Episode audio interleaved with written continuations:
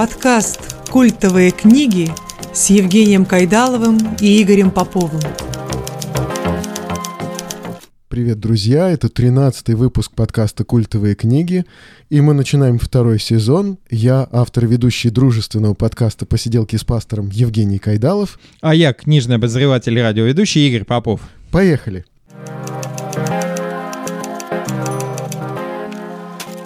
А начинаем мы второй сезон с действительно культового, известного очень многим романа Джейн Эйр, выдающейся английской писательницы Шарлотты Бронте. И я поздравляю вас, дорогие друзья, с тем, что мы начинаем второй сезон нашего подкаста. А это говорит о том, что подкаст интересует э, слушателей, и в то время, как мы с Евгением Кайдаловым жарились под холодным августовским солнцем, он где-то в лесах Белоруссии, в какой-нибудь Беловежской пуще. Ну, почти что, да, рядом. А я под э, жарким солнцем Балтийского побережья. Нам писали, спрашивали, когда же вернется подкаст. Поэтому, дорогие друзья, вот они, мы вернулись. Ура! И мы сегодня будем говорить действительно не просто про культовый роман, а лично я считаю, что это один из величайших романов, в английской литературе. Величайшая английская писательница Шарлотты Бронте. Именно с таким ударением правильно произносится ее фамилия, но не удивляйтесь, мы все-таки будем, э, скорее всего, ее именовать с более привычным русскому уху ударением Бронте, потому что так как-то принято у нас еще с, с перевода, да, с перевода Станевич говорить Шарлотта Бронте. Итак, Шарлотта Бронте и ее великий роман, действительно по-настоящему великий английский роман Джен Эйр. Кстати, э, с легкие руки Станевич она э, превратилась в Джен Эйр. Вот, э, даже так перевели это название, когда дублировали замечательный сериал BBC по этому роману, в котором играл великолепный Тимоти Далтон. Угу. Ну и, насколько я понимаю, это не просто даже вот такой великий роман, а еще и он может оказаться в линейке великих христианских романов. Да, так? безусловно, это великий христианский роман, написанный верующей христианкой, э, имеющий в себе много ссылок на священное писание и вообще, в принципе, в содержании романа, в идее романа зашиты как раз вот этот... Ну, христианские ценности. Христианские ценности и э, такой библейский конфликт. То есть угу. библейские аллюзии постоянно возникают по всему э, сюжету романа. Вот это интересный момент, да, который тоже мне хотелось бы обсудить э, э, с тобой вот э, роман Шарлотты Бронте как христианский роман. Но пока, наверное, о самой писательнице, да? Да, начнем по классике. Немножко поговорим про Шарлотту, Шарлотту Бронте. И все-таки я бы сказал, что мы поговорим про эпоху Бронте. Да? Угу. А эпоха Бронте понятно почему. Потому что кроме Шарлотты мы, скажем, знаем и, и ее, может быть, менее ну, как сказать, менее талантливых мне тоже не хотелось бы говорить, потому что и Энн Бронте, и э, Эмили Бронте... Сестры. Да, сестры Шарлотты, э, они выступили со значительными романами, которые стали классикой английской литературы. Угу. Ну, скажем так, 1816 э, год — это дата рождения Шарлотты Бронте, да? Да. В семье э, Патрика Бронте. Патрик Бронте, пастор, который получил прекрасное образование. Я так понимаю, что он учился э, он учился в, э, не где-нибудь, а в Кембридже. Кембридже, да. И хотя... более того, а, а, он учился там одновременно с великим а, британским поэтом Вотсвортом, которого очень любил, которому подражал. Он сам писал стихи и э, написал несколько сборников стихов. Они, конечно же, даже близко не подошли к, к тому, что сделала его дочь Шарлотта Бронте. Ну, да. Эмили Бронте, напоминаю, и Энн Бронте, да, Анна Бронте, угу. Эмилия Бронте, Бронте и Шарлотта Бронте, если уж как-то классифицировать их имена. Да-да-да. Ну, талантливый человек, хотя и не без странностей, скажем так. Он был пастором, так, священником э, в деревушке. Э, деревушка — это Хауард. Часто это встречается, вот это слово «деревня», хотя, э, если бы мы увидели домики, которые вплотную стоят друг к другу, двух-трехэтажные, мощенные улицы, э, каменные дома, то есть как бы не, не сказать, чтобы прям деревня, огородов таких нету, но считается деревня, и то есть они деревенские жители, отец их деревенский пастор, и живут они без матери, мать умерла, когда Шарлотте было, кажется, лет пять. А, маму звали Мария Бренуэлл. И дальше просто приехала тетя помогать по хозяйству, была служанка уже пожилая, когда э, служанка в свое время поранила ногу, что ли, они уже ухаживали за своей служанкой. То есть вот такие у них сложные были. Ну да, в, в семье было 6, 6 э, детей. Э, значит, соответственно, это было 5 девочек и один мальчик. Э, мальчик Патрик, названный в честь отца. Угу. Э, нужно сказать, что все, ну, все три выжившие сестры Бронте родились в местечке Торнтон а, в одном из глухих вот как раз а, районов Йоркшира. Через какое-то время после рождения Шарлотты отсюда дают новый приход, вот как раз в Хоорте, и, а, соответственно, они переезжают туда, и через два года мама умирает, и одному отцу приходится воспитывать девочек, и в общем-то, как раз отец, соответственно, получил хорошее образование. Он тоже был из небогатой семьи пробился своим э, ну, умом фактически. Своим да. умом, да. Он сначала стал помощником учителя в сельской школе, потом пробился в Кембридж, и он родился сам в, в Ирландии. Вообще очень интересно. Всегда, э, когда мы говорим о какой-то эпохе, мы редко эту эпоху можем себе представить. Да? Я вот для того, чтобы мы поняли, в какое время жил Патрик Бронте, я расскажу, когда он родился и когда он умер. Да? Жизнь Патрика Бронте вообще началась в, до Великой Французской революции, угу. а завершилась после Крымской войны. Вот угу. такая богатая жизнь, несмотря на то, что... Но и... он пережил всех своих детей. Да, все дети умерли да, да, да. раньше него. А, и, соответственно, я как-то вот немножко задумался, да, а, вспоминая про, про Шарлотту. Да, нужно сказать, что а, он отдал трех своих дочерей в частную школу.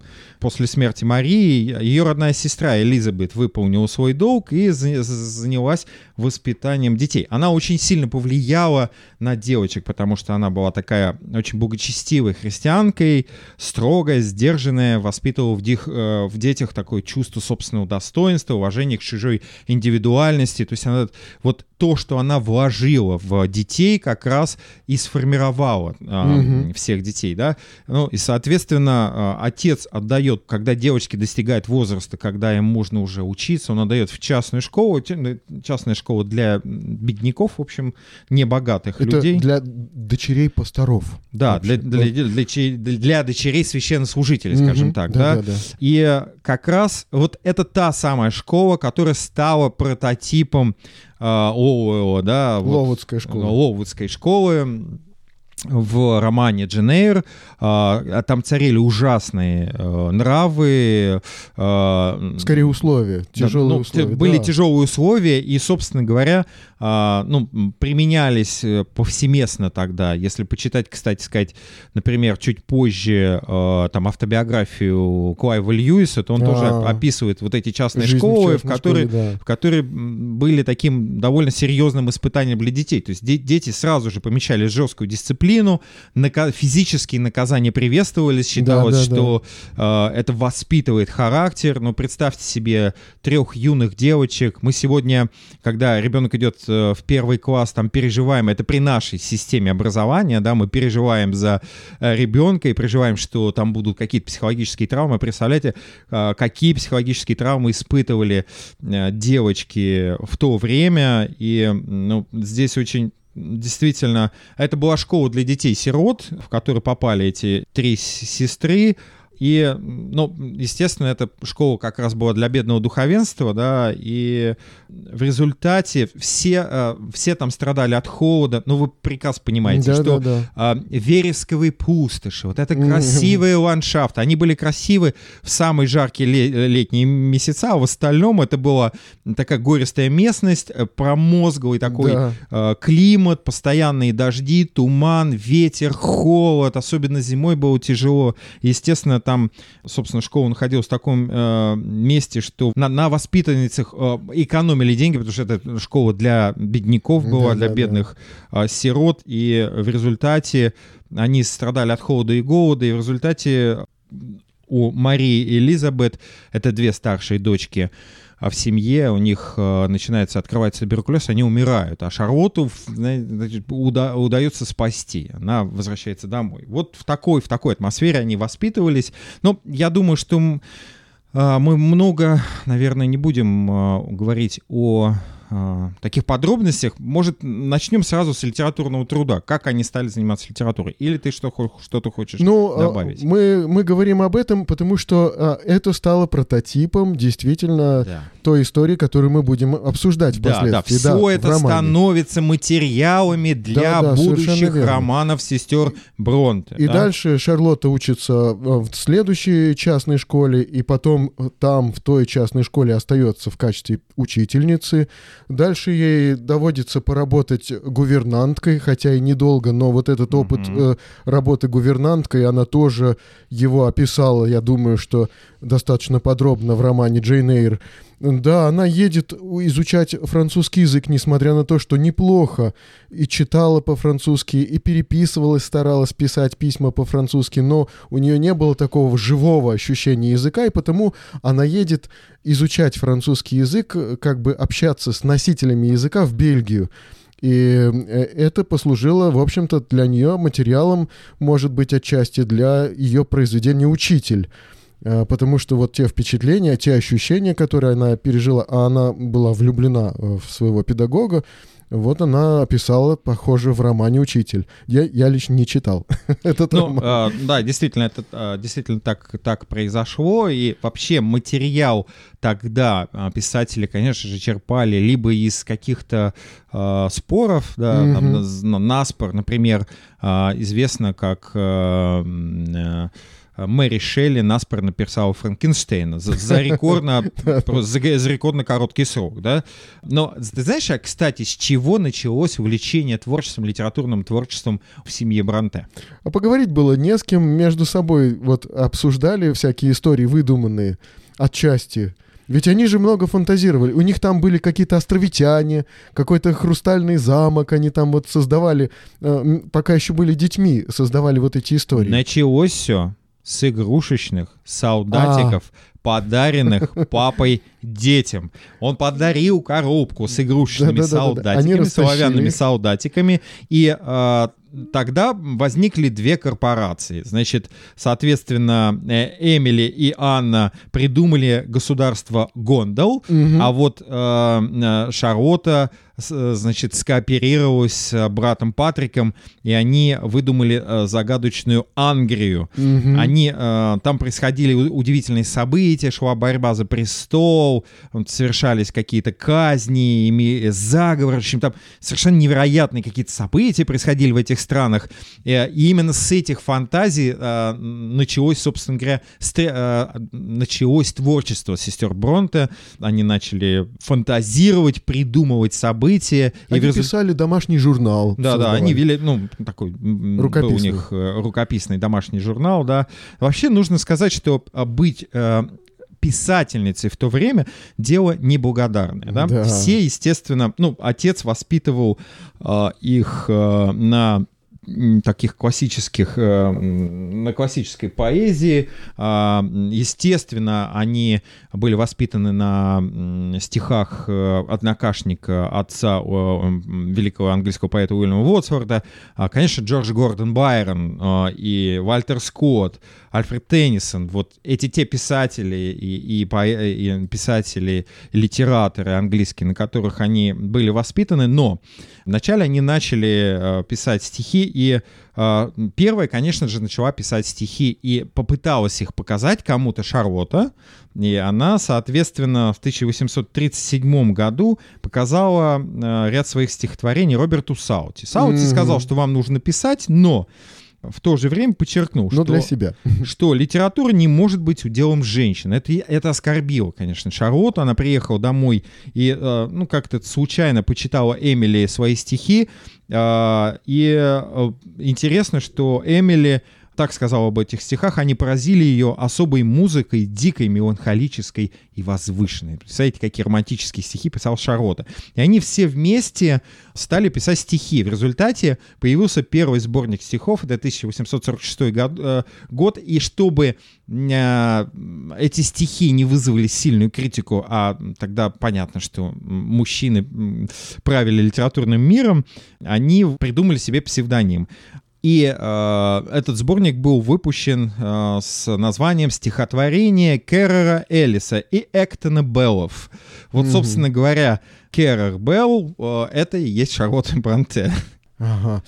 Ну а как романистка? Вот. Вот. Э, естественно, ну, э, нужно сказать, что э, Шарлотта Бронте за все свое, значит, за всю свою жизнь создала несколько десятков стихотворений и четыре романа. Это «Учитель», собственно, роман, «Джен Эйр», «Шерли» и «Городок».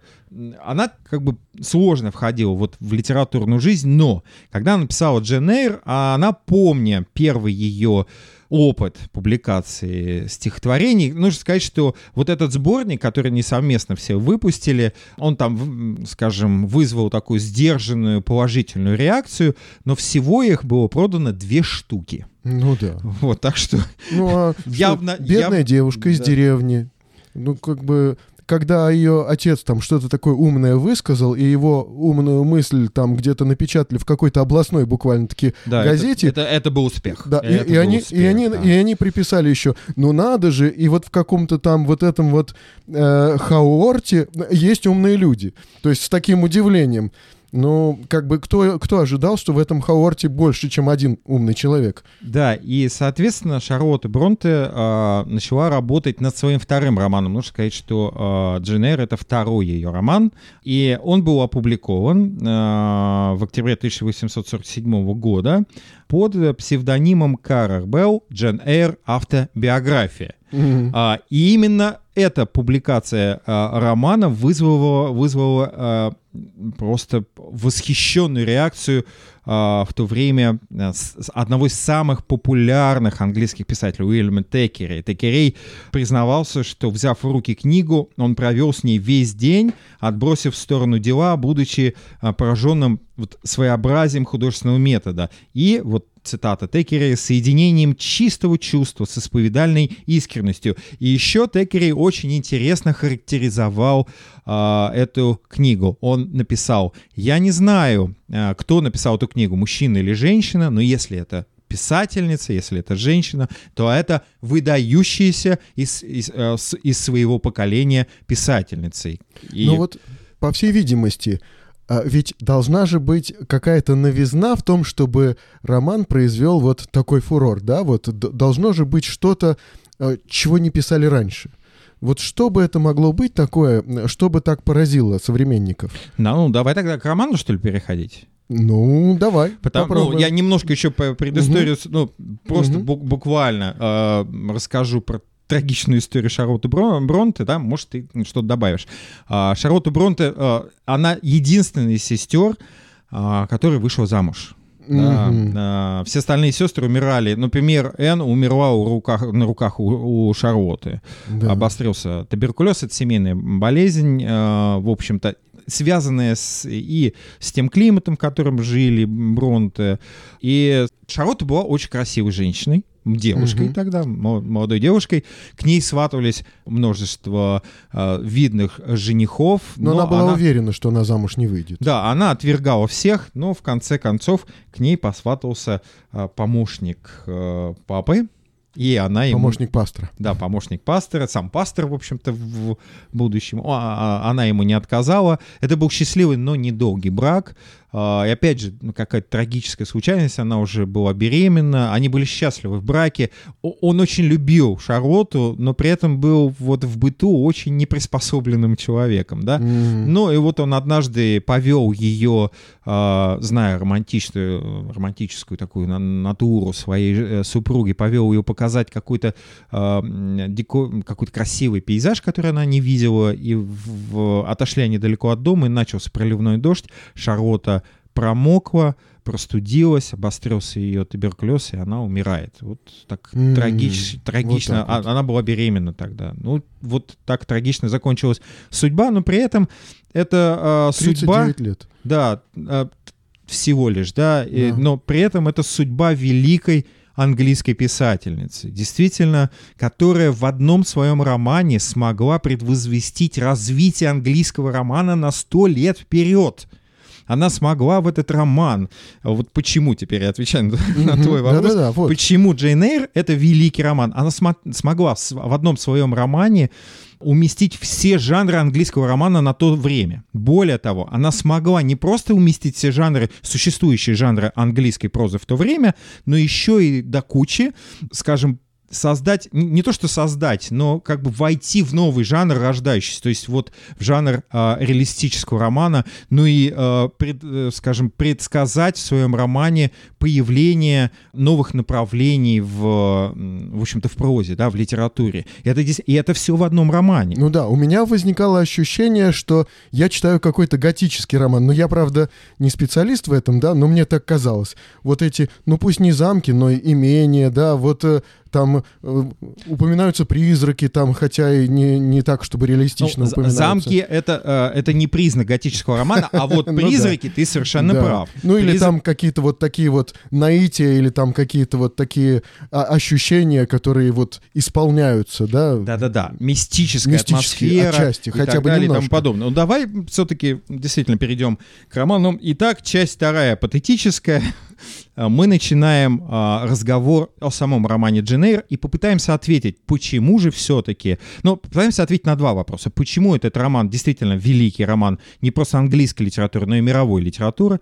Почему этот роман до сих пор перечитывают, а на русский язык, на секундочку, существует аж 10 переводов? Правда, нужно сказать, что из этих 10 переводов, собственно говоря, 8 приходится на дореволю- дореволюционное время. Ну да, то есть он был популярен и тогда. Он безумно был популярен. Ну, а помимо этого, сколько кино-то снято по нему? Ой, про кино я вообще молчу. То есть я, огромное количество м, полнометражных фильмов, Мгм. а, великолепные а, сериалы по этому, по этому роману. И, ну, я, конечно же, сторонник классической экранизации BBC а, с Тимоти Далтоном в роли Эдварда Рочестера. Ну, Мгм. вот я лично, когда я читал роман, у меня, э, ну, я, естественно, э, посмотрел этот сериал еще будучи школьником, не читая роман, и, конечно же, когда я читал уже книгу, вот Тимоти, э, образ, созданный Тимоти Далтоном, так и стоял у меня перед глазами, и он э, как-то очень э, естественно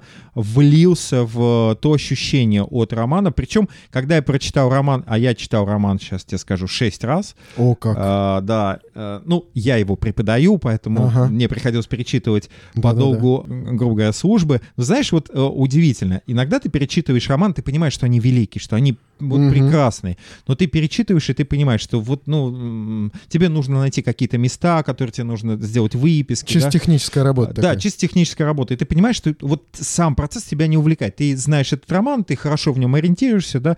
В общем, ничего такого мистического. Но когда я беру в руки роман Джен Эйр, а, Шарлотты Бронте, я забываю про все. Я начинаю наслаждаться текстом. Я уже себя ловлю на том, что э, я в этом романе, меня за уши уже не вытащишь, а мне нужно в лекцию из этого романа цитаты брать и так далее. Да? То есть вот, ну, это, это действительно волшебство великого романа, когда э, ты понимаешь, что роман очень многослойный, а композиция романа Да. сложна, действительно Да. сложная композиция. Несмотря на то, что это такой э, прямой нарратив. То есть эта история рассказана от первого лица, от, от лица Джен Эйр, начиная с 10 лет, Мгм. да, и, э, собственно говоря, э, идет прямое повествование. Нет никаких, как называют сейчас модным словом, флешбеки, то есть каких-то воспоминаний, к которым обращается э, героиня. Она упоминает что-то, да, Она но иногда как бы, как бы с, с- с позиции себя уже взрослый, иногда оценивает некоторые Да, свои поступки. да, да. Вот это есть у Да, нее. но все-таки там вот такой прямой нарратив, прямое повествование. А, давай немножко о сюжете, да? Ну, да, начни. э, значит, маленькая девочка, у которой отец и мать умерли, и она оказывается на попечении своей тетушки, богатой женщины. Зовут женщину мисс Рид. Она тоже, эта женщина, тетушка вдова, овдовела и заботится о своих э, трех детях. И вот еще плюс Джейн Эйр. Да, которые, собственно, периодически издеваются над своей Ну, да, родственницей. де- детки, детки, да, над ней издеваются, тетушка над ней издевается, потому что забота о ней ей навязана. Она не хотела брать ее, э, и потому что там с родителями у нее отношения Но, вот так а, вот не нужно с- сложились, мягко Да, но говоря. нужно просто упомянуть, да, друзья, ну, мы забыли... бедная преду- родственница. Да, мы забыли э, предупредить, что будут спойлеры. Ну, от этого мы, к сожалению, уйти не можем. Хотя, в общем-то... Потому что и не нужно. Да, уходить. э, хотя, в общем-то, очень странно говорить о спойлерах к классическому роману, на который существует огромное количество экранизаций, и, соответственно, многие-многие его читали. Ну, я понимаю, что есть э, и огромное количество читателей, которые не читали роман, все-таки будут спойлеры. Да, не- здесь просто нужно упомянуть, что так э, был, скажем, брак не по расчету, то есть не, не сословный брак. Родители... Не одобренный семьей. Да, не одобренной семьей. Почему? Потому что, соответственно... э, Отец значит, девочки был беден. Да, отец девочки был беден, и, и, соответственно, от нее от- отказались все родственники, кроме брата, Брата жены. да, вот, э, брата жены, вот, который-то взял Джейн но, э, к Само, себе в да. семью, но умер после этого. после и с чем, этого, да, кстати, да. связана первая готическая вставка такая, да. вставка в этот роман, потому что, чтобы наказать, э, значит, девочку, ее мачеха помещала в комнату, где умер, собственно, ее дядя, и э, м, Джейн Ей Эйр казалось, была... там призраки будут. Да, Дж- обязательно. Джейн Эйр, э, была уверена, что вот там, там живет призрак ее дяди. Мгм.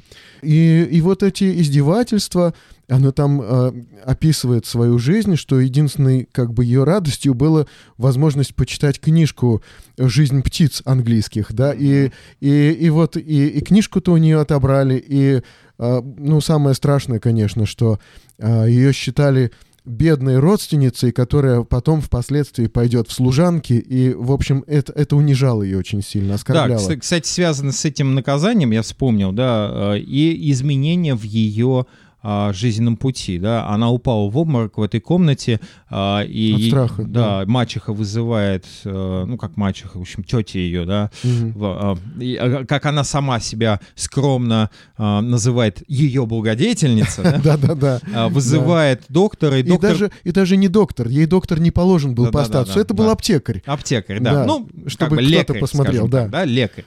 Он оказался мудрым и прозорливым человеком, он понял, почему девочка Джейн упала в обморок, он понимает, в каких условиях э, ей приходится воспитываться. Пора эвакуировать А, из да, семьи. по- пора эвакуировать из семьи, он советует ее отдать в школу, пансион, да, в частную школу. Ну, а, соответственно, Но частная школа оказалась очень слабенькой.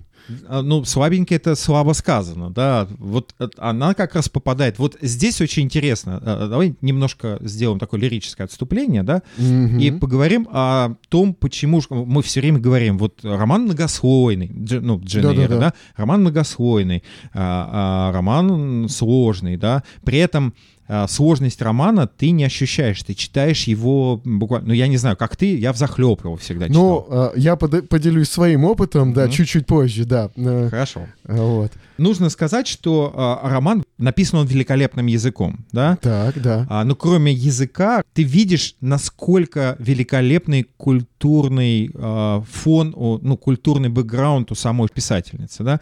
Потому что писательница блестяще знает а, как Библию, так греческую мифологию, английскую литературу предшествующих веков. И все это наполняет, все эти ссылки и аллюзии есть внутри Мгм. текста, да? Когда ты читаешь, ты как будто бы обращаешься к культурному багажу всего поколения Шарлотты Бронте, да? Ну да. Это во-первых. Во-вторых, роман невероятно музыкален. Да. Там есть поэтические вставки, да, совершенно Да. великолепные. Ну, там описание природы, да, да. Там да, великолепное описание природы. Более того, интересно, что, знаешь, а, что сделала Шарлот, Шарлотта Бронте? Она взяла и впервые написала роман в а, формате театральной драмы. Каждая глава — это явление, Так. и э, роман фактически делится на два, ну там, на три действия, да, Мгм. на две части. Ну, я не обращал внимания на такие Вот. А подробности. внут- это интересно, понимаешь? Потому Мгм. что роман действительно настолько сложно устроен. И э, смотри, ведь в каждой главе есть... Оно построено по действительно по схеме вот такого э, театральной драматургии. То есть там есть в каждой главе, подчеркиваю, это не в каждом романе такое Мгм. бывает. Там есть завязка, кульминация, развязка в каждой главе. О, как. Представляешь, как насколько интересно это сделано? То есть фактически следующая глава это введение новых героев. А, в 19 веке было принято, и потом это вошло в практику литературы. Сейчас это а, существует э, в виде литературной игры, когда а, писали глава первая, в которой главный герой там приходит туда, туда, Да-да-да-да-да-да. туда. А, Она так не делала, да. а, Аннотация к главе, да. да, аннотация к главе, она так не делала. А аннотация к главе — это все-таки игра с читателем, да? Ну это да. как бы такой вот завлекушечка, да? Да, да, да. Она так не делала, но схема такая существовала, у нее схема такая существовала. И тогда, когда ты читаешь, ты вдруг понимаешь, что все произведение а, наполнено такой полифонией, да? А- огромным количеством звуков. Там звуков огромное количество. И вообще звуки играют Мгм. огромную и важную роль вообще во всем романе, да.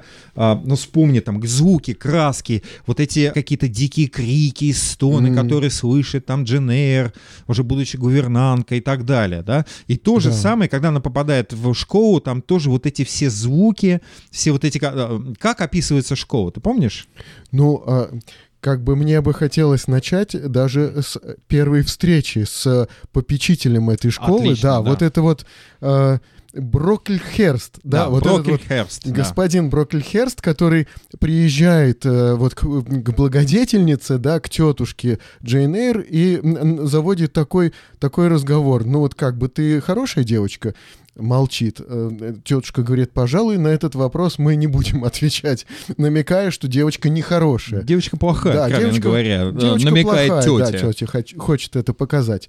И, и тогда Броккельхерст говорит, а ты знаешь, что такое ад? Да, ну ад это такая яма, горящая огнем. А ты знаешь, что плохие девочки туда попадают, да? И, и, и начинается такая иезуитская проработка, такая очень жесткая, очень жестокая. А ты разве бы хотела попасть в эту яму и вечно гореть в ней, да? Нет, сэр. А что делать, чтобы туда не попасть? Я постараюсь не умереть. И вот это вот дальше, вот, вот то, что, то, что он э, вот вытворяет, да, мы должны увидеть, мы читаем по-настоящему христианский, великий христианский роман. И вот великий христианский роман, он не чушь того, чтобы показать вообще нехристианское поведение, да? Да, я прошу прощения, что я тебя Мгм. прервал. Действительно, а, христианское содержание состоит в том, что а, писательница обличает такое фарисейство, Да. номинализм Да. а, и лицемерие а, вот а, номинальных а, христиан, которые прикрываются Библией, прикрываются священным Да. писанием, христианскими ценностями, чтобы, по сути, издеваться над а, а, более слабыми а, Да. людьми, да, Да. нахо- находящимися у них в подчинении. Да, я вот даже выписал. Ты молишься утром и вечером, продолжал допрашивать меня мой мучитель. Да, сэр, читаешь ты Библию? Иногда. С радостью ты любишь Библию? Я люблю Откровение, книгу пророка Даниила, книгу Бытия книгу пророка Самуила, и про Иова, и про Иону, а псалмы. Я надеюсь, ты их любишь? Нет, сэр. Нет, о, какой ужас. У меня есть маленький мальчик, он моложе тебя, но выучил наизусть шесть псалмов.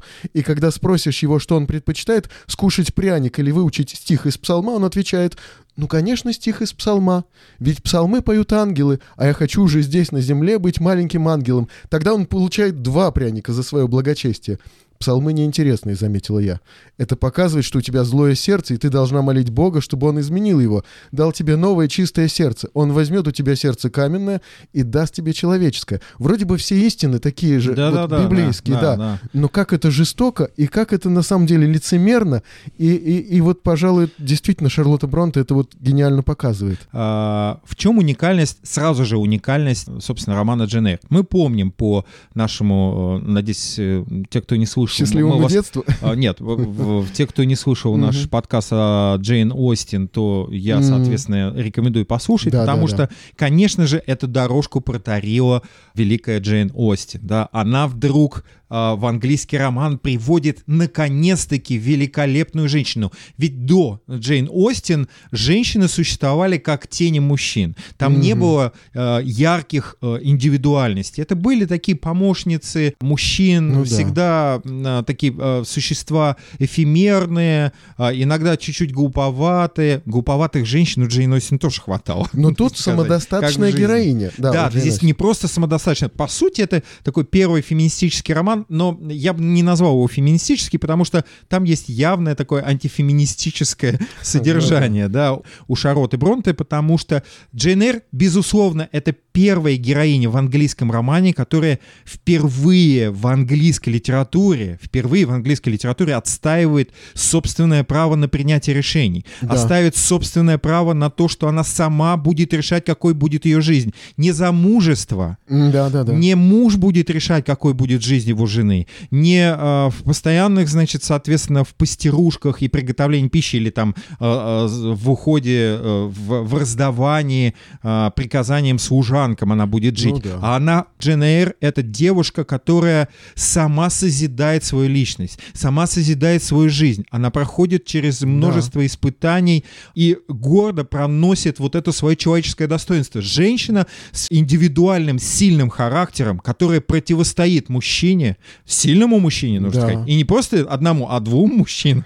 А, одному, ну, оба, оба по-своему... И, и, обстоятельствам Да, сильно. Себя. Но нужно сказать, что да. там два мужчины — это два таких символа. Один, э, скажем, с сильным характером и внутренней такой харизмой, противоречивый, раздираемый страстями, с каким-то да, да, да. Э, мистическим бэкграундом, который угу. не понимаешь, какой-то тайной за ним. Сам собой не может бороться. Да, это явный романтический, конечно да, же, да. да, такой образ, да. И другой мужчина такой красавец, еще и священнослужитель, да еще и хочет быть миссионером. Но, но при этом холодный фанатик. Но при этом холодный фанатик, да. Мы уже прям сильно сбежали вперед, да, ну, но и, все-таки. И, и Джейн Эйр, вот как бы продолжая твою мысль, э, это же э, человек, который отстаивает какие-то свои ценности и идеалы, и при этом она еще сама сперва пытается в них разобраться. Они mm-hmm. уже у, у, у нее не существует в виде чего-то такой готовой таблицы какой-то, которой она собирается следовать.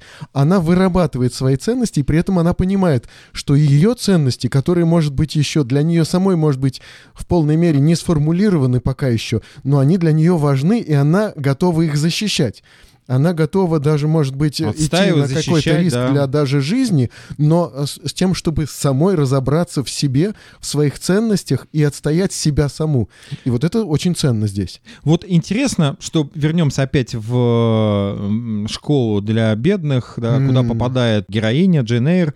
Она сталкивается со стеной в школе, на которой цитата из Евангелия от Матфея, и она не понимает, как люди, которые так говорят о том, что они любят священное писание, могут быть такими жестокими, холодными, не проявляющими милосердия людьми. И вот этот разрыв реальности номинального христианства с внутренним огнем да. веры, который в Дженейр горит, ведь а, именно благодаря своим принципам, она, не поступая с которыми, с, с этими христианскими да. ценностями, она проходит через вот этот страстной путь, через вот этот путь полный мытарств и испытаний. И да? вот что, и вот за что ей большое спасибо, опять же, в этой школе не все плохо, не все негодяи, да. Например, вот попечитель Брокельхерст, да, вот однозначно там э, такой лицемерный тип, вот фарисей, да, такой.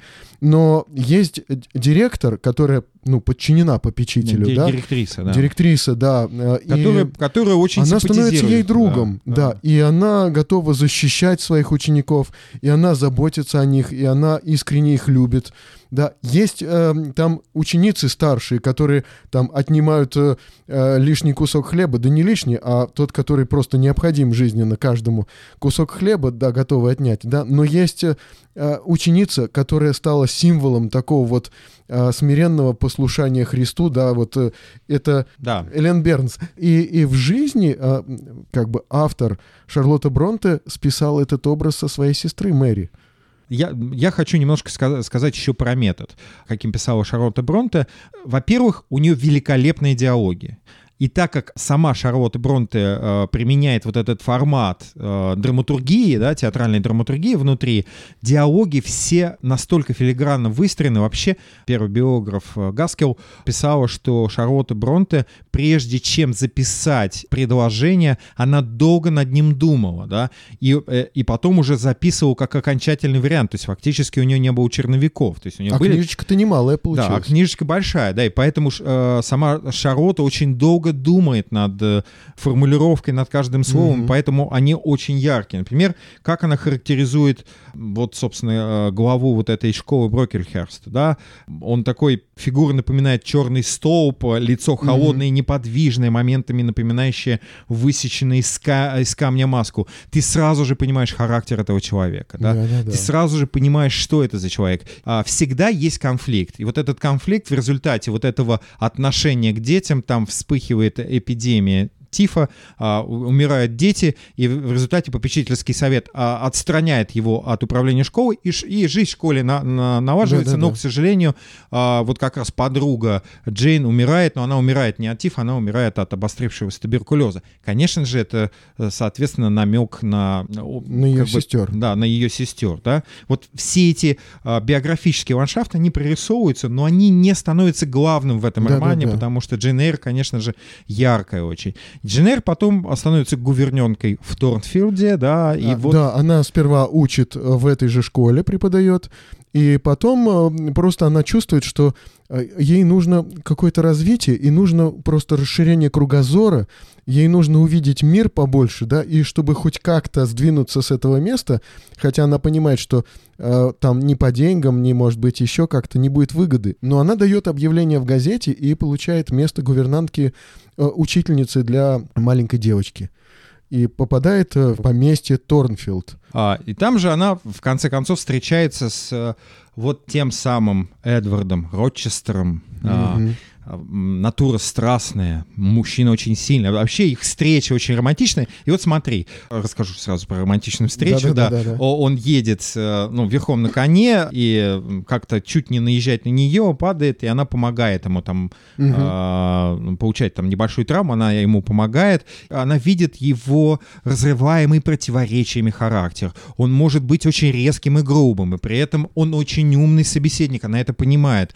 И так как она не отступает перед ним, она Ага. вступает с ним в такую схватку, и вот эта схватка выражена в очень напряженных, ярких таких диалогах Мгм. друг с другом.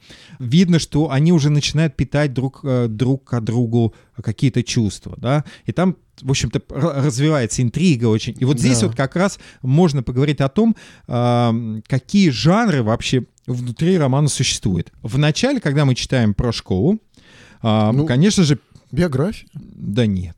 Нет? Ну, роман воспитания. а, ну, Роман воспитания. Если ну, говорить пожалуй, про да. биографию, то скорее здесь э, роман воспитания и романтическая такая э, романтическая проза. Там Мгм. очень много есть каких-то ром- очень романтических э, образов. Но на самом деле э, Шарлотта Бронте очень быстро этот романтизм преодолевает, и он превращается в такую психологическую драму. Насчитали, да? Смотри, у нас есть роман воспитания, так. у нас есть а, романтическая проза, да, а, мы сталкиваемся в Торфилде, сталкиваемся с еще одним жанром, о котором ты говорил, это готический роман. Да-да-да. Вот что э, специфично для готического романа в принципе? Вот какие черты у него есть? У готического романа... а, Ну, мистика, наверное. э, ну, Конечно же, мистика, да. Потом а, обязательно в готическом романе вот это а, побеждающее, а, э, значит, э, вездесущее зло, которое м, А, э, да-да-да. рок, который давлеет, он, он существует. Ты все время а, сталкиваешься, вот а, она в Торнфилде ходит и слышит какие-то скрики. Да-да-да. Это связано... И тайна еще какая-то, вот скелет в шкафу какой-то. Да, вот. э, а, Вот это такое ей есть? объясняют, что это связано с э, швеей Грейс Пул, с, с служанкой, Да-да-да. которая пьет, алкоголичка. А, и, И Она э, удивляется, с чего же бы вдруг держать эту служанку, алкоголичку? да, и она несколько раз предлагает, кстати, ее уволить, Мгм. э, потому что потом случается пожар, и она ну, помогает, да, будет Рочестер, они вместе, значит, э, ликвидируют этот пожар, да, тушат этот пожар. В общем, вот какие-то такие мо- моменты э, случаются, то есть все время какая-то какая-то мистика, и эта мистика развеивается, да, там раскрывается тайна. Я уж не знаю, стоит ли говорить про, про эту тайну, но мне кажется, как раз... э, Ну вот знаешь, э, э, вот еще что я хотел сказать, когда мы пришли уже к Торнфилду. Да, вот я читал этот роман в отпуске, и он мне не нравился.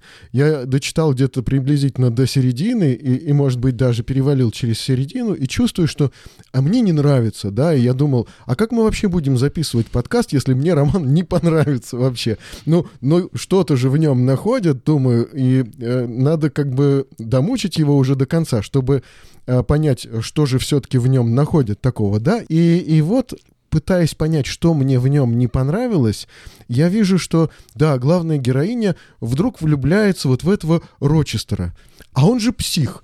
И, и, и я думаю, ну как можно было влюбиться в такого психа вообще? Ну он, он немножко как бы э, не может с собой справиться, да, у него его чувства вот эти вот его просто полностью одолевают, и он э, пытается... постоянно испытывает Да, Джейн да, да. постоянно э, как будто Да. он хочет, э, ну, такое совершает психологическое Да. давление на И я нее. чувствую, да, он, он огромно на неё- Издевается да, над да, ней. Да, и, и при том иногда он это облекает э, в такие формы, как будто вот цыганка пришла гадать там, и он переоделся в эту цыганку и Да-да-да-да-да. начинает там всей публике, которая собралась там гадать, для того, чтобы в конце концов поговорить с Джейн Эйр. Я думаю, ну сумасшедший просто, ну вообще. И, и я чувствую, что у меня нету никакой симпатии к этому человеку, а она, понимаешь, в него влюблена. И главная героиня. И я вроде бы как должен ее чувства разделять.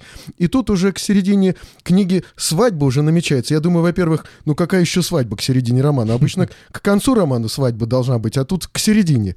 И... Не торопись, дорогой читатель, что Да, называется. Да, да, да. И, и, и, и когда я где-то на 70-м проценте, а у меня э, читалка моя показывает в процентах, сколько я прочел, и где-то на 70-м проценте вдруг я понимаю, что вовсе я не обязан симпатизировать этому Рочестеру, все встало на свои места.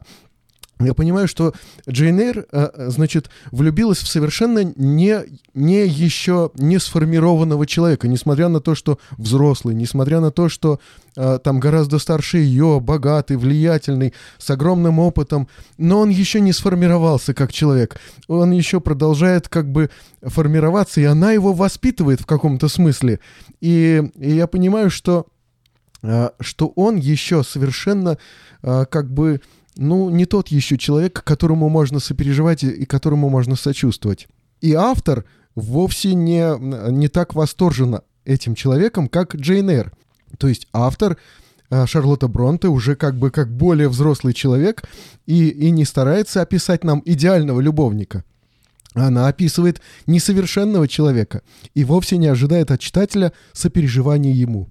Ну, здесь очень важно еще, мне кажется, сказать о том, что в конце концов а, Джен Эйр, ой, прошу прощения, Шарлотта Бронте объясняет, почему Рочестер такой, да? Да. Потому что, и очень интересно, ведь а, тогда в литературе женщины были совершенно подневольными существами. Вот за них решали, за кого они выйдут замуж, а какая у них будет судьба, сколько детей они должны родить, где они должны жить, чем они должны заниматься. Они ничем не должны заниматься, кроме того, что заниматься, значит, пастерушками, воспитанием детей, собственно, заботой ну, об или домаш- вышиванием и музицированием. ну, что, в общем-то, при- прилагается Да, к, да. к жене. И тут, а, смотри, очень интересно, ведь Шарлотта Бронте меняет женщину и мужчину местами. Да. Ведь а, Эдвард Рочестер, мы в конце а, концов узнаем, м, он долго-долго издевается над ней вроде как бы, да, а потом вдруг предлагает выйти за него замуж. Она соглашается. Это от любви он издевался, А, оказывается. Да, но потому что мы понимаем почему. Потому что он разрываем вну- внутри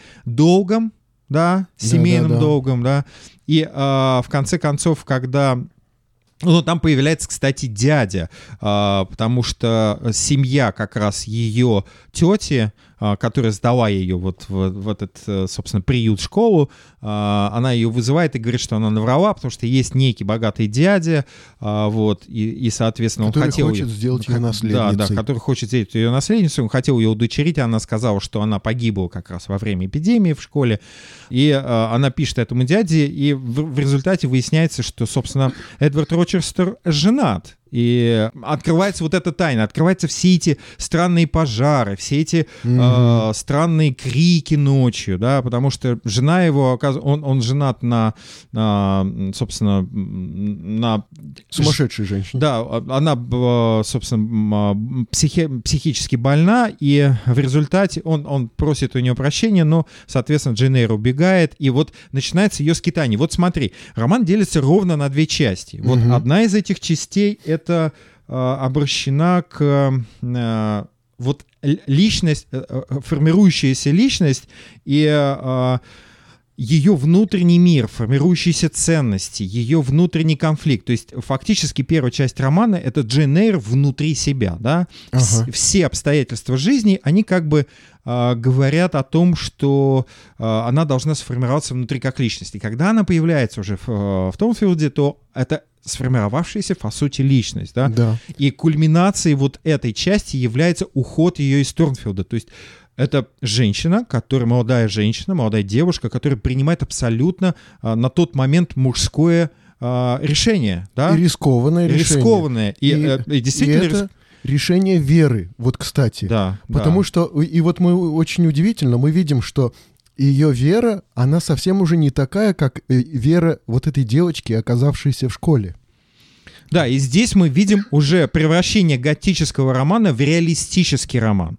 Причем не просто реалистический роман, он сразу, он сразу же превращается в социальную драму, и там очень много социального аспекта. И вторая часть романа — это скорее такой э, скитание Дженейр и ее, когда она идет уже во внешний мир, когда она начинает помогать другим людям. Она попадает, соответственно, она бедная скитается там а, голодная, холодная, ее а, в конце концов она однажды ну, замерзает фактически, ее находит, собственно, священник Сент-Джон Риверс и сестры, да, они приютили ее, и тут начинается как бы не, а, такая легкая мелодрама, хотя это а, на самом деле это такая ирония, а, иронизирование Шарлотты Бронте над мелодрамой, над вот таким а, сентиментальным романом. Это такая вот э, действительно очень тонкая и, и, и ирония, потому что как раз-таки вот а, а, Сент-Джон Риверс это такой антипод Рочестера, да? Да. Рочестер а, внешне не, не эффектный человек, да, да? Да, да. Но, э, но при этом внутренне очень богатый. Да. да?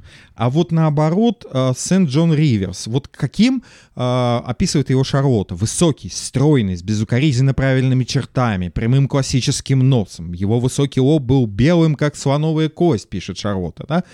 А довершали портрет синие глаза с темными ресницами и вьющиеся светлые волосы. Ну, прям Чайльд Гароль такой, да, такой вот совершенно романтический модель, модель. принц, принц на самом деле. И он такой, э, он очень строгий, благочестивый христианин, но опять это вот этот тот христианин с, со знаком минус. Внутри-то как раз он обуреваем таким ницшанским э, ощущением, что он не человек, он сверхчеловек. Он мания должен... величия. Да, просто. мания величия. У него есть великая миссия. Он предлагает, э, собственно, Джен Эйр стать его женой и э, вместе поехать в миссию э, в Индии. И, и она опять, опять же э, идет смена ролей. Она отказывается быть его женой. Она говорит, я готова с вами поехать в Индию на служение. Представьте себе, да? да Но да, не быть да. вашей женой опять поступок совершенно сформировавшейся цельной, сильной личности. И вот смотри, очень интересно, когда сам э, Рочестер рассказывает историю своей, э, своей свадьбы, мы вдруг понимаем, что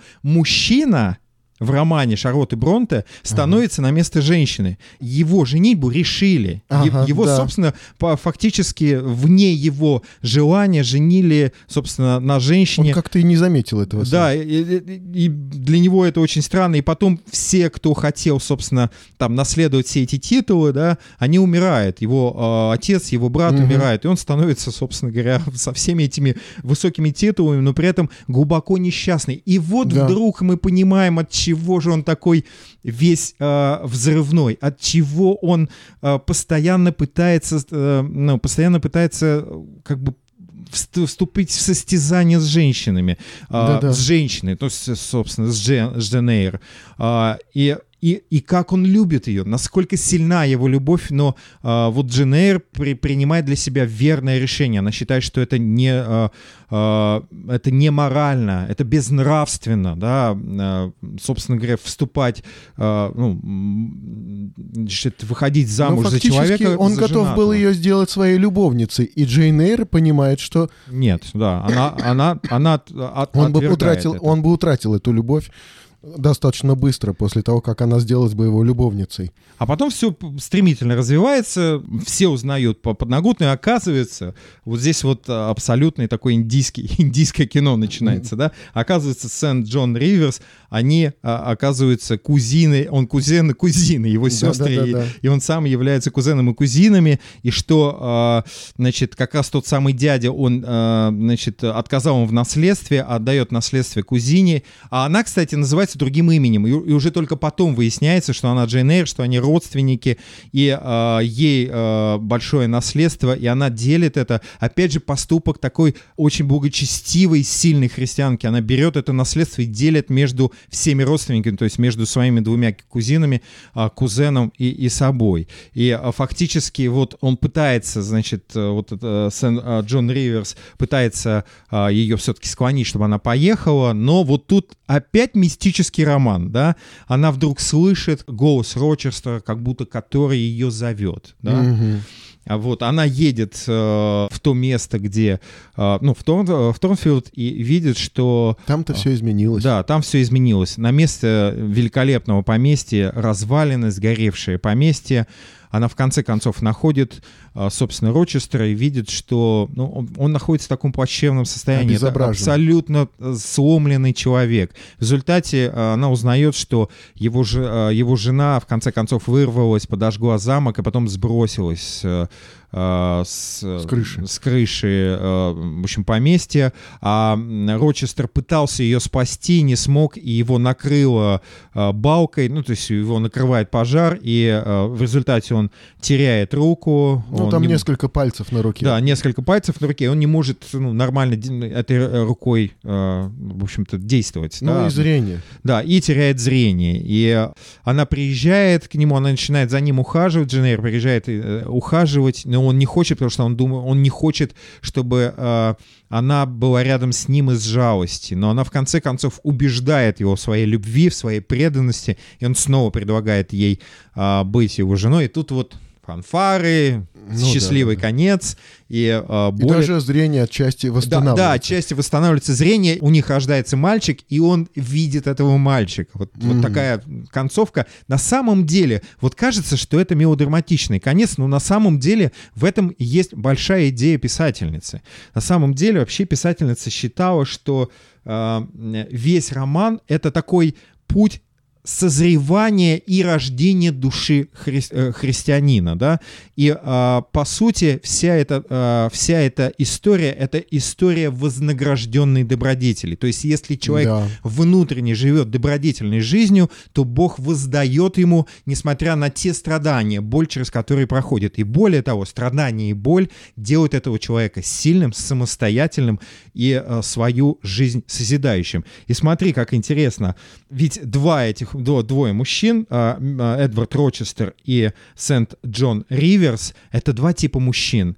И если Рочестер слепнет, да, он физически Мгм. слеп, но у него есть внутреннее зрение, да, Да. то есть он глубоко духовно а, более зрелый становится человек, и он Ну, видит. это, это к концу, вот он Да, к становится концу, таким конечно, к к концу. Но при этом, а, а как раз а, Сент-Джон Риверс, он, он духовно слеп, он ослеплен своей гордыней. Да? Вот это Да, да, два да. таких библейских ярких образа. Незрячий человек, который внутренним духовным взором видит красоту Джен Эйр, понимает в ней, ценит не помощницу свою, Да. а, а жену, а, вот эта жена, а, ну, это, это, это жена сотрудница, что ли, да? Но он, он в ней увидел человека, имеющего право на самостоятельность. Несмотря Да. на его попытки все-таки эту, эту самостоятельность сломить, э, как бы он, не смог этого Но сделать. он не может этого сделать, и он э, как бы это ценит в ней.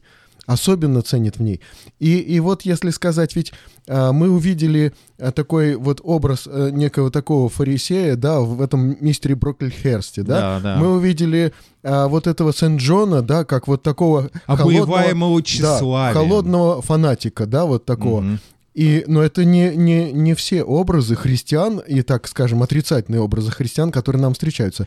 А посмотри, вот эта сводная сестричка, да, которая а, приехала вот, ну, похоронить свою мать, и потом ушла в монастырь, да, вот она приезжает туда с четками на, на шее, вот эти вот бусы в виде четок, она там встает по будильнику утром, проводит этот день в каких-то бесконечных делах, но непонятно, что становится результатом этих дел, да, и потом собирается ехать в монастырь, да, она вот, э, значит, своей сестре читает нотации, значит, вся такая, вся, вся такая духовная, вся такая христианка, но в то же время мы видим, она просто заживо себя хоронит в монастыре, ну, фигурально выражаясь, да, и, и в этом нету каких-то личных взаимоотношений с Богом, а есть тоже какая-то человеческая гордыня просто, и вот как бы неправиль, неправильный путь вот поиска веры, неправильный путь обретения Бога, как бы вот это вот. И потому, мне кажется, это действительно великий христианский роман, потому что он настолько показал, каким христианство не бывает, да, каким оно не должно быть. Ты мне скажи, тебе роман-то хоть понравился? Ты, Да. ты так столько стонал, Да. что вот просто мучился, не мог себя преодолеть. Да, когда я это понял, когда я это понял, да, он мне стал нравиться. И где-то я говорю, вот, вот с 70-го процента я понял, что все это было не зря. И что это, это мне стало интересно. Ну давай подытожим. Почему все-таки рекомендуем мы к прочтению, не рекомендуем? Вообще рекомендации вещь неблагодарная. Когда меня спрашивают, читать ли мне роман, я говорю, читайте в любом случае, Да. потому что сами вы должны э, выработать свое мнение. Конечно же, я понимаю многих читателей, которые, например, обращаются к нашему подкасту, чтобы послушать и решить, будем мы читать, э, будет ли он читать Да. или не будет. Хотя на самом деле наш подкаст для таких же читателей, как мы. То есть те, кто прочитал роман и хочет взахлеб поделиться своими Да. впечатлениями. Потому что мы говорим о том, что может, э, ну, вам помешать в чтении романа. То есть мы говорим о каких-то событиях, э, которые могут ну, испортить вам удовольствие открыть этот роман самим, да? Ну, Но- спойлеры, ну, я лично их не боюсь, когда я читаю, да, я не боюсь, что я узнаю заранее от кого-то, что там произойдет. А, Почему же все-таки, на твой взгляд, э, роман, а, роман Шарлотты Бронте Джен Эйр, смотри, я сказал, что мы будем называть его Бронте, а так мы выдержали эту Да. э, выдержали это правильное ударение до конца нашего подкаста. Итак, почему роман Джейн Эйр все-таки великий роман мировой литературы, и это великий христианский роман? Ну, этот роман говорит, э, в общем-то, не, не о свадебке, да, не, не о таких вот отношениях, которые вот просто а, вот любовь, э, свадьба, устроенный быт, да, и, и не просто даже тяготы, трудности и в конце вознаграждение. Этот роман говорит о, о непростом выборе, который э, э, Джейн Эйр приходилось делать. И она показывает, как этот выбор непрост. И как важно для нее было сохранить себя. И, и даже, можно сказать, и обрести себя. Потому что она, как бы, я как уже говорил, она себя до конца не понимала. Свои ценности, вот себя, что, что для нее так важно сохранить, да, что для нее так важно реализовать. Э, В процессе жизни она это узнавала, да, и пыталась сохранить. И, э, и даже несмотря на какие-то опасности для жизни, она себя вот это вот пронесла и сохранила, и смогла не просто себя для себя реализовать, но и для других тоже. Ну, я лично считаю... Ты закончил, да, да. Я лично считаю, что это великий христианский роман и вообще великое произведение а, мировой литературы, который не потерял актуальности, и который почти так же свежо читается до сих пор, а, как и, может быть, читалось во времена. Конечно же, во времена а, Шарлотты Бронте он читался гораздо более актуальным, но Да. все-таки, потому что это говорит о вневременных ценностях, потому Да. что это говорит о том, что а, ведь а, счастье а, Джен Эйр, оно выстраданное, и Да. а, Шарлотта Бронте говорит о том, что не беспокойтесь, если вы проходите через какие-то испытания, если вы проходите через какие-то жизненные трудности. Эти жизненные трудности, если вы цельная личность, если вы устремлены к высшим каким-то ценностям, к высшим идеалам, к, к вере в Бога, если вами движет вот такое а, альтруистическое а, ну, как бы движение, помогать Мгм. другому человеку, быть цельной личностью и быть, э, не просто быть какой-то частью э, там общества, да, а понимать, что ты занимаешь проактивную позицию. Ты не Мгм. просто христианин, который э, может процитировать, э, там, не знаю, там, 118-й псалом наизусть, да, самый длинный псалом в псалтерии, а ты христианин, ты, э, который занимает проактивную позицию. Ты помогаешь другим. Ты проявляешь преданность, любовь и верность. Ты до конца цельный. При этом ты э, направлен... Там ведь огромное количество и огромный пласт социальных проблем поднимается в романе. Да, Например, да. сословное неравенство. Да. А, э, ужасное состояние э, бедноты в э, Англии того времени. Да. Там весь роман ведь делится на микромир Торнфилд Да, да, да. и макромир. Это Англия или Йоркшир, да? Ну и отношение к гувернантке, к той же самой, да, то, что пережила на Конечно, собственном женщина, опыте в, женщина Великобритании того Да. времени, в обществе. Да вообще уберем Великобританию и скажем, Да. женщина в обществе того времени. Почему этот роман так поразил русских читателей и читательниц? Потому что они вдруг увидели, что они тоже могут выражать себя таким образом, Да. как личность, цельную, яркую, независимую. И, э, и в этом нет не, не то, что ничего плохого, потому что это э, могло порицаться в то время в обществе, ну, как женщина, так, в общем, э, вы- э, выставляется на показ, это как-то неблагочестиво и некрасиво. А Шарлотта Бронте говорит, если ты личность, то, э, несмотря на то, что вокруг э, царит такой вот, э, ну, часто подавление женщины как личность, ты можешь проявить себя, ты можешь быть цельной Да. личностью, но при этом Шарлотта Бронте также считает, что, несмотря ни на что, верность, она может реализовываться в том числе, верность, преданность себе и своим идеалам, своим ценностям, может выражаться в любви к мужчине, в браке и в гармонии брака и любви в, э, в жизни. И э, действительно все, что ты делаешь, вознаграждается. А, те, кто делал зло, неправильно поступал, был холодным, эгоистичным и лицемерным, в конце концов на- наказаны а, Богом, провидением, да, Да. в романе. А те, кто шел постепенно вперед с каким-то самоотреченным желанием помочь другим, а, быть цельной личностью, он также вознаграждается. И счастье — это внутренняя гармония с собой и Богом внутри, как цельная, а, яркая личность. Поэтому я, конечно же, рекомендую прочитать Джен Эйр. А, Я могу о нем еще захлеб много-много говорить. И это действительно великий роман, который до сих пор читается свежо, ярко и интересно. Если вы даже не увидите всех этих пластов, всех этой э, тонкой драматургии в романе, вас захватит просто сам сюжет, яркая личность Джен Эйр, и вы будете сопереживать этой женщине. И ведь э, Женя- э, Евгений ведь правильно э, сказал по, по поводу Рочестера.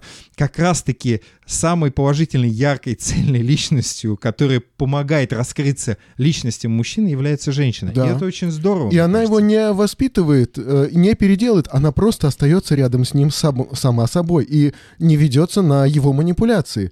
Да, и ты понимаешь, что э, о- а- а- большая разница между есть между красивыми речами и при этом гордыней, тщеславием, жестокостью и внутренним смирением, смирением со своим путем, по которому ты идешь и по которому ведет тебя Господь. Ну, спасибо, что ты пришел сегодня. Спасибо и здорово, что мы собрались. Мы открыли второй сезон, и я рад и надеюсь, что мы будем продолжать еще не один сезон. Ну что ж, читайте умные книги, будьте лучше. До свидания, друзья. До свидания.